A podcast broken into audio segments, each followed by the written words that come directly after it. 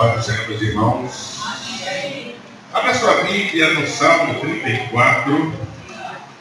Vamos ler, ler os versos 4 a 7. Salmo 34, versículos 4 a 7.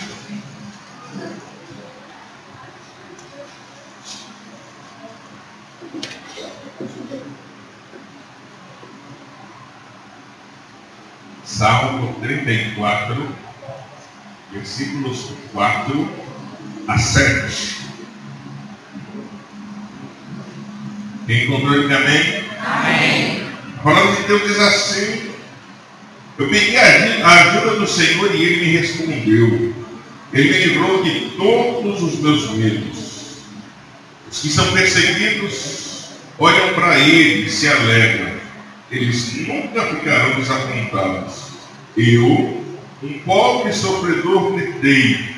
O Senhor me ouviu e me livrou das minhas aflições. O anjo do Senhor fica em volta daqueles que o temem e os protege do perigo.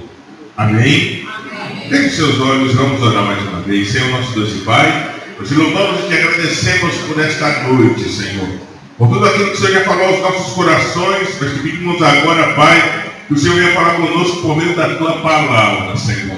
Ó Deus, qualquer tipo de interferência, Pai, na hora da transmissão ou recepção da tua palavra, nós repreendemos em nome de Jesus e declaramos, Pai, que o teu Espírito Santo continua tendo total liberdade de atuação nesta noite para ministrar, meu Deus, aos nossos corações. Fala conosco, Pai, de uma forma especial nesta noite é o que eu te peço agora, em nome de Jesus. Amém e amém. Meus irmãos, nesta noite nós falaremos sobre verdades para vencer o desespero. Interessante que na semana passada saiu vários noticiários, internet, telejornais, falando que o padre Fábio Melo assumiu sofrer de síndrome do pânico eu fiquei pensando nisso e aí fui fazer algumas pesquisas sobre alguns famosos que sofreram de alguns transtornos, ou síndrome do pânico, ou depressão, situações desse tipo. E aí comecei a ver a lista, e a lista é grande, e dentro dessa lista destaquei alguns famosos como Michael Jackson, como Brad Pitt, Kim Carrey, Angelina Jolie, religiosos também, Padre Marcelo Rossi, Pastor Batista Nacional, José Rico Nascimento e muitos outros. E é interessante que aí nós tentamos estabelecer qual a linha. Porque um religioso, um famoso, que aparentemente ele pensa que se tiver dinheiro não tem problema. Se tiver fama não tem problema. E aí nós percebemos que sim tem problema. Nós percebemos que sim, a vida por si só, ela acaba sendo muito opressora. E por que nós vivemos essa vida opressora, ou uma sociedade que muitas vezes nos oprime, ou situações na vida que nos oprime? Por três razões. Quais são elas, pastor Paulo? Primeiro, porque somos avaliados pela posição intelectual ou financeira que temos. Se você chegar num lugar e você for usar ninguém, vão te tratar como Zé Ninguém. Se você tiver um pouquinho de nome, um pouquinho de conhecimento, ou conhecido em algum lugar, quando chegar para não falar assim, oh, boa noite, o Senhor está aqui, ou oh, é um prazer recebê-lo. Nós somos avaliados por aquilo que conhecemos ou pelo dinheiro que temos. É interessante que nem todos os intelectuais ficaram ricos. Mas todos os intelectuais ficaram famosos. Muitos intelectuais não andaram aí de BMW, de Ferrari, Lamborghini. Não. Mas ficaram famosos pelo telefone. E aí vem os famosos, né? Quanto já pensou, ah, mas como eu queria ser atriz ou ator, ficar famoso, aparecer na televisão, ter dinheiro. Entenda uma coisa: dinheiro não é doido. Não, você encontra falar que dinheiro é ruim. Dinheiro não é ruim. Quem é que não ter bem, ter andar em constante, ter boas obras, ter bons perfumes. Tem muitos aqui que querem do tempo do bamba, conga e chute ao fazer as suíças. Não é? No cabelo que se passava é vender maru. Não é? Passava aqui no cabelo, quem estava. Geralmente passava no quintal. E se fosse dentro da casa, ninguém ficaria dentro da casa. Então, pedido que era aquilo lá. Agora é progressiva. Tem creme de cabelo que é mais cheiroso do que muito perfume que tem aí. É verdade, é pra quem é ruim. É? Você prefere comer a coxinha da praça ou a coxinha do rei da coxinha? Eu que sou bom, prefiro o rei da coxinha. Então veja, isso é bom, é lógico que é bom, mas não é tudo. Fama é bom, é bom, mas não é tudo. Poder é bom, é, mas não é tudo. Por isso que muito ser humano está ficando deprimido, depressivo, com síndrome do pânico, com tantos transtornos emocionais e psicológicos que tem afligido a nossa sociedade. Que é desespero? Quantas vezes a gente diz, ah, fulano de tal está desesperado, fulano de tal está desesperada. Que é desespero? Veja só. Desespero é o estado de profundo desânimo de uma pessoa que se sente incapaz de qualquer ação ou. Veja a pessoa que está observando e fala assim, Deus não te quer, te quer. Teu desespero gera em nós o desânimo, o desalento, a falta de ação, e ainda mais, é um estado de consciência que julga uma situação sem saída ou desesperança. A pessoa que anda em desespero, ela não vê solução para o seu problema. E vai te assustando mais ainda. Porque ao entendermos o que significa desespero, a gente começa a entender que ele tem uma relação a todas as reações humanas, podendo gerar algumas coisas. Quais coisas, pastor Clóvis?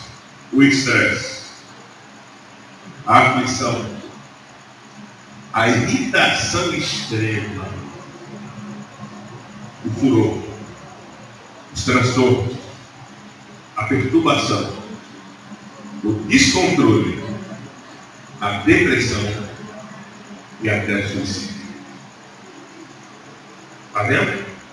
Tudo começa pelo desespero. Há um problema de desespero. Nós olhamos a situação, não temos controle sobre ela. Sempre que não temos controle de uma situação, nos sentimos desesperados. Quanto maior for a situação de descontrole, maior será o seu desespero. Deus, nessa noite, quer nos alertar, meus irmãos, sim, há solução para o desespero, apesar das suas consequências. Me assusta muito que eu tenho visto pessoas novas em situação de desespero. Pessoas ricas em situação de desespero. Pessoas pobres em situação de desespero. Independente do lugar que mora, em situação de desespero. E isso tem levado a índices assustadores no Brasil, por exemplo, de suicídio. A cada 40 minutos há uma tentativa de suicídio no Brasil. A cada 15 minutos uma pessoa tenta se suicidar no Brasil. Tudo do desespero. Qual é o problema que tem os atingidos? Qual o problema que tem afligido a nossa geração? Qual o problema que tem afligido os nossos guias? Qual o problema que tem afligido o nosso tempo? Muitas vezes nós estamos correndo, correndo, correndo, e a sensação que há nos nossos corações é correr atrás do tempo. Deus tem uma resposta para você hoje. Deus quer te livrar de todo desespero, de toda situação de angústia que você tem vivido. Deus quer arrancar essa aflição do seu coração. Deus quer tirar a tristeza e gerar alegria. Deus quer tirar a aflição e gerar a paz. Deus quer te fazer voltar a dormir tranquilo. Deus quer que você abandone os remédios que acalmam para dormir. Eu fico pensando quantas pessoas que têm tido que tomar remédio para dormir, quando a condição básica para você dormir tranquilo é paz no coração, é você não sofrer com a situação, e à medida que você não sofre com a situação, a paz é gerada nos corações. Está em desespero, Deus quer gerar paz no seu coração nessa noite. Para isso, precisamos aprender quatro verdades que Deus quer nos ensinar nessa noite. Primeira verdade, Deus está te ouvindo. Repita comigo, Deus, Deus está, está me ouvindo. Semana passada nós falamos que Deus nos vê, mas além de nos ver, Deus também nos ouve. E eu acho lindo que o salmista começa dizendo: Eu pedi a ajuda do Senhor e ele me respondeu. Isso indica que Deus está sempre pronto a ouvir o seu clamor. De repente você entrou aqui nessa noite você está desesperado. De repente você entrou aqui nessa noite e olha e fala assim, nessa igreja toda ninguém me ouve. Nessa igreja toda ninguém pode ouvir o meu clamor. Há um Deus nos céus que está disposto a ouvir o seu clamor e está disposto a te responder, porque Ele te ouve. Por isso que o salmista, com toda a propriedade, diz: Olha, eu pedi a ajuda do Senhor. Eu não sei qual a sua situação nessa noite, eu não sei o que você está passando nessa noite, eu não sei qual a aflição do seu coração, mas eu sei de uma coisa: há alguém que te ouve, há alguém que quer ouvir a tua voz, há alguém que está ouvindo o teu clamor, há alguém disposto a te responder. Uma das maiores angústias do desesperado é quando ele quer falar e não consegue falar, e tamanho desespero que há no coração dele. Eu fico admirado quantas vezes você chega para uma pessoa e a pessoa procura, sabe que você é pastor, fala assim, posso conversar com você? Pode sim. Aí você reserva um tempo e vai conversar, senta na frente da pessoa, conversa. A pessoa está tão desesperada que vira para você e fala assim, não sei nem por onde começar. Aí geralmente eu digo para ela e falo assim, posso te ajudar? Não pode. Falei, começa pelo início. Por quê? Eu estou muito desesperado. A pessoa está dizendo ali, olha, não adianta eu contar para você nada, porque não tem solução, você também não vai poder me ajudar, a situação não vai melhorar, a paz não vai voltar, o meu desespero só vai aumentar. Um Deus dos céus que ouve sim a sua oração. Você pode pensar, mas pastor Cláudio, será que eu falando aqui, Deus me ouve? Eu te garanto que Ele está ouvindo sim, porque Ele não pode fugir da sua palavra. E se o salmista diz que ele pediu a ajuda do Senhor e o Senhor respondeu, se você pedir a ajuda do Senhor, eu tenho a certeza que Ele vai te responder, porque Ele está pronto a ouvir o clamor. À medida que nós entendemos isso, meus irmãos, passamos a perceber que quando o salmista diz isso, ele está querendo que a pessoa que está em desespero possa soltar de dentro dela tudo aquilo que tem gerado angústia no coração dele. Tem gerado angústia no seu coração. Eu tenho dito muitas vezes aqui na igreja que a situação difícil vai passar. Que o problema vai passar. Que a luta vai passar. É tão impressionante isso que muitas vezes o problema passa, mas a aflição continua. O desespero é tão grande que a gente parece ficar arraigado aquele problema. E Deus nessa noite quer te ensinar que, olha, o problema na sua vida vai passar. Mas para que ele passe, é necessário você colocar para fora tudo aquilo que aflige o seu coração. Tudo aquilo que tem gerado angústia, tudo aquilo que tem roubado a sua alegria, é hora de soltar. É hora de lançar para fora e recorrer a quem tem a solução do seu problema. E eu vou falar, quem tem a solução do seu problema é Deus. E Deus está disposto a te mostrar os caminhos necessários para te abençoar, para te dar vitória, para resolver tudo o seu problema. Qual o seu problema? Qual o seu desespero hoje? Qual a sua aflição hoje? Deus está disposto a te ouvir. Segunda verdade que nós precisamos aprender nessa noite. Deus quer aliviar o seu coração. Repita comigo, Deus, Deus quer dar alívio, quer dar alívio ao, meu coração.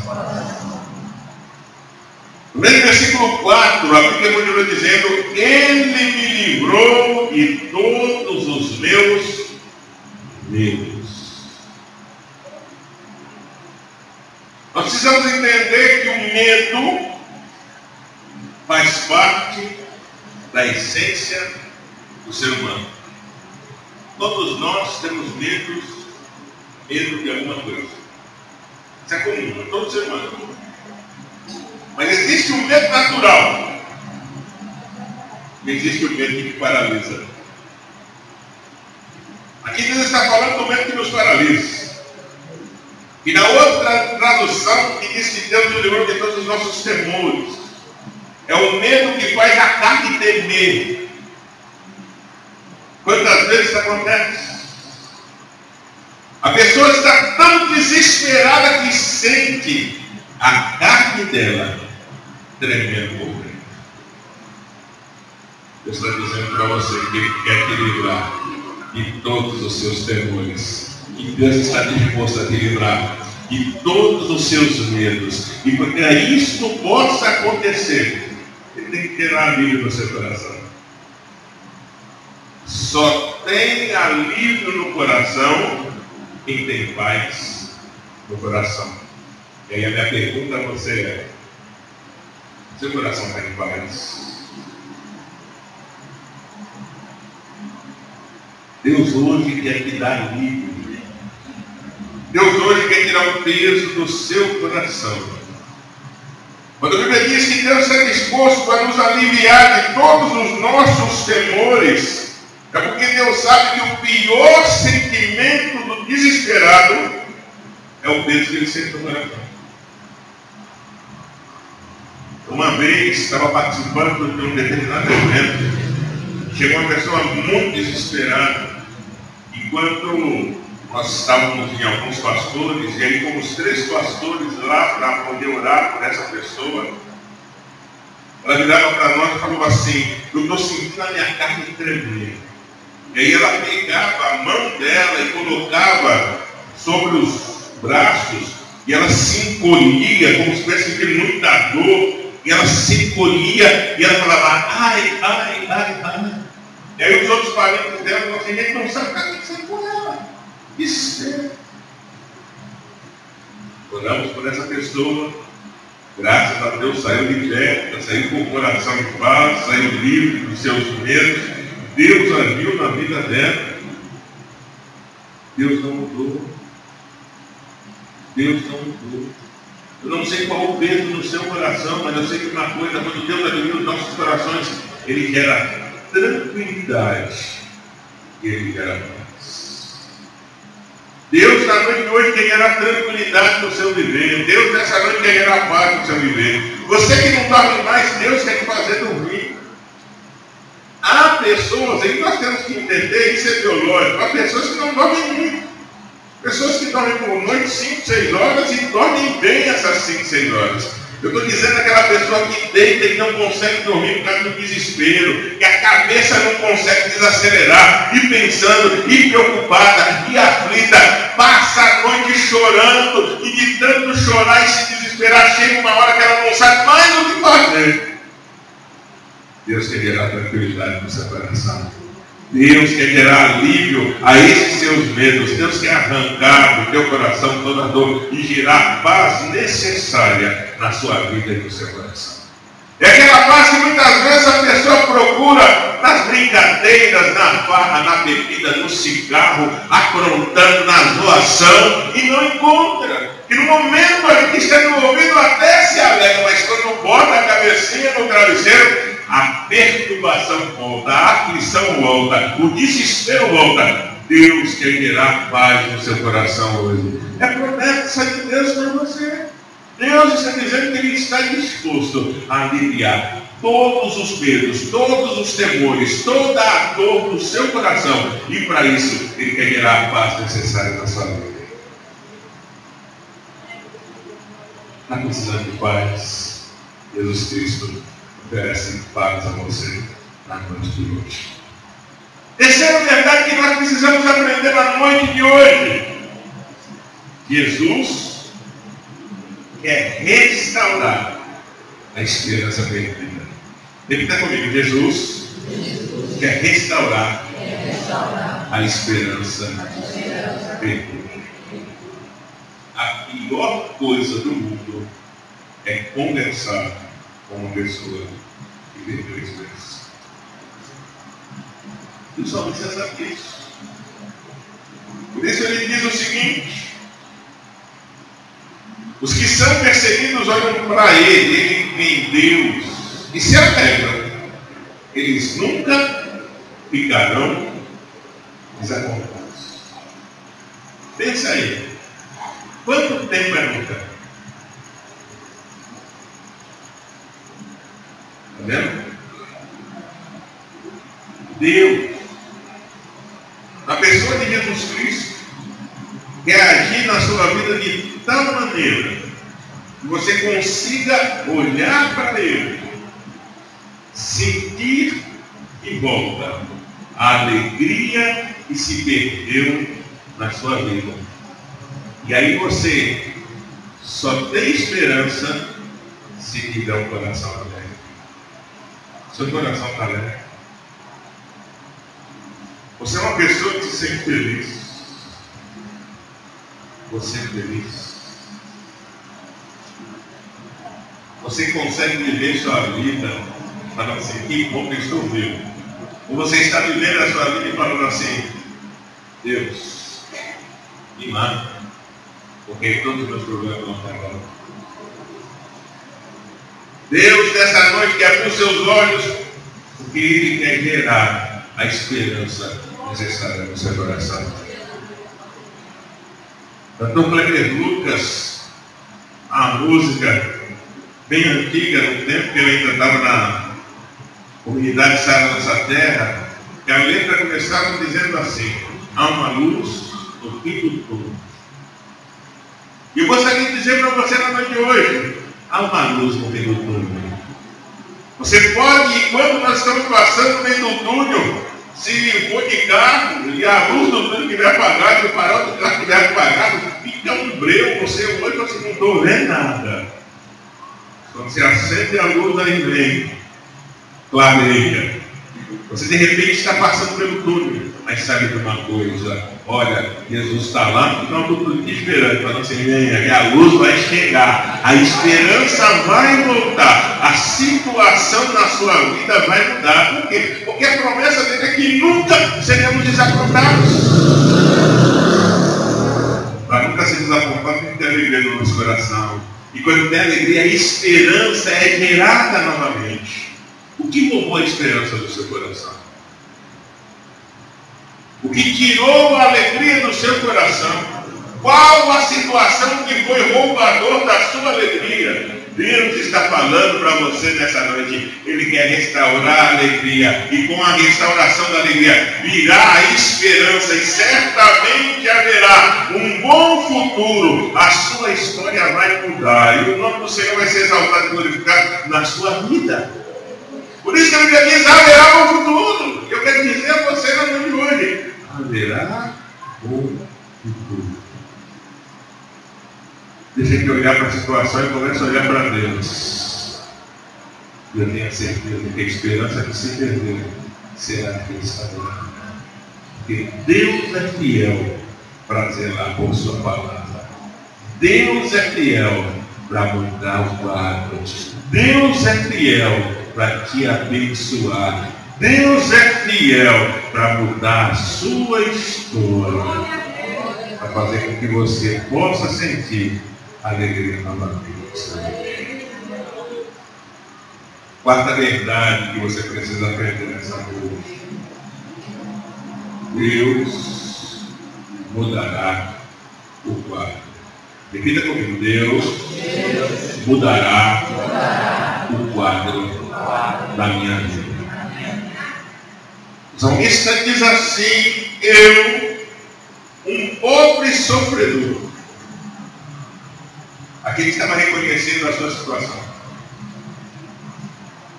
E aí, esse tipo de pobreza aqui não era pobreza financeira, não. Era pobreza de alma. Eu, um pobre sofredor.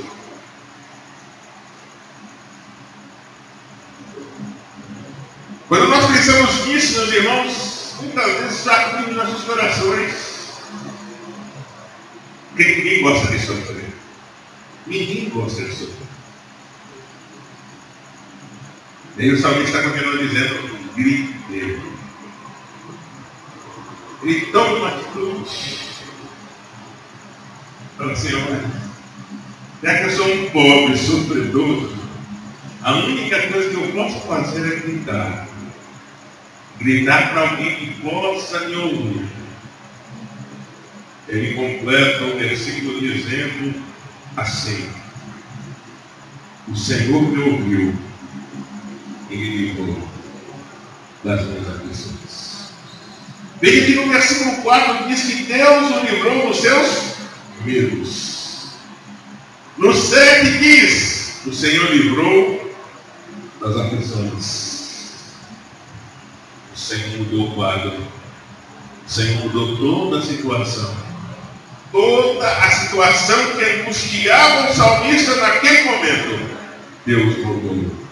E sabe de uma coisa? O Senhor não mudou. Isso significa que se você gritar, Ele também vai mudar o quadro da sua vida. Ele também vai tirar do seu coração essa aflição. Ele também vai transformar a sua vida e livrando de toda a aflição de alma que você sente. Entenda uma coisa a única pessoa que pode tirar toda a aflição do seu coração e mudar todo o quadro da sua vida é Deus. É Deus. Esses dias eu recebi no WhatsApp um texto falando de Micael Schumacher corredor mais vitorioso, vitorioso de toda a história da Fórmula 1. Teve mais títulos e teve maior reconhecimento. Um período de férias foi esquiar. Esporte de rico. Na hora que esqui, a pessoa estava passando por uma situação difícil e ele é habilidoso no esqui, foi ajudar a pessoa. Livrou a pessoa do acidente e sofreu um acidente. Está vários anos em casa, vive a base da família nossa senhora está cantando isso? Porque a fortuna que Miquel Schumacher tinha o colocou entre os 15 homens mais ricos do mundo. Esse texto no final diz que a família de Schumacher hoje a volta, gastou todos os recursos necessários na saúde dele dinheiro é garoto. Isso também dá atenção nessa família. Ele está mandando você para mim. Aí você pode estar sentado aí e falar assim, pastor, mas eu não sou muçulmano. Você também tem as suas aflições. Você também passa por situações difíceis. Também passa situações de choro que muitas vezes você olha e fala assim, e agora? Qual a solução para a minha vida? É isso que o Salmo está dizendo para mim. Ele está dizendo, eu sei que você passa, porque eu também passei por isso. Eu também fiquei aflito. Eu também tive meu coração esmagado pelo problema. Mas Deus ouviu o meu grito e mudou a situação da minha vida. Deus está ouvindo o seu grito hoje e Ele quer mudar a situação da sua vida. Por isso que aí chega no versículo 7. O resultado dessas verdades é o seguinte. O anjo do Senhor fica em volta daqueles que o temem e os protege do perigo. Isso significa que a proteção de Deus sobre nós é geral. Ele está conosco e Ele está nos protegendo. Ele está nos livrando de todo mal. Ele está mudando a nossa história. Ele está reescrevendo a sua história. De repente você pensa assim, pastor, mas para mim não há solução. Deixa eu dizer uma coisa para você. Assim. Porque Deus está te ouvindo hoje. Porque Deus terá alívio no seu coração. Porque Deus quer restaurar a esperança que se perdeu. Porque Deus quer mudar o quadro. Porque Ele está te guardando. Porque Ele está te protegendo. Porque Ele está disposto a te abençoar em todas as áreas da sua vida. Qual o seu desespero hoje? Qual a sua aflição hoje? O que tem roubado a paz no seu coração? Um Deus nos céus que olha para você. Há um Deus nos céus disposto a te abençoar. Há um Deus dos céus disposto a mudar o teu quadro. Há um Deus dos céus disposto a ouvir a tua oração e ouvir o milagre na tua vida. E o Senhor nos abençoe.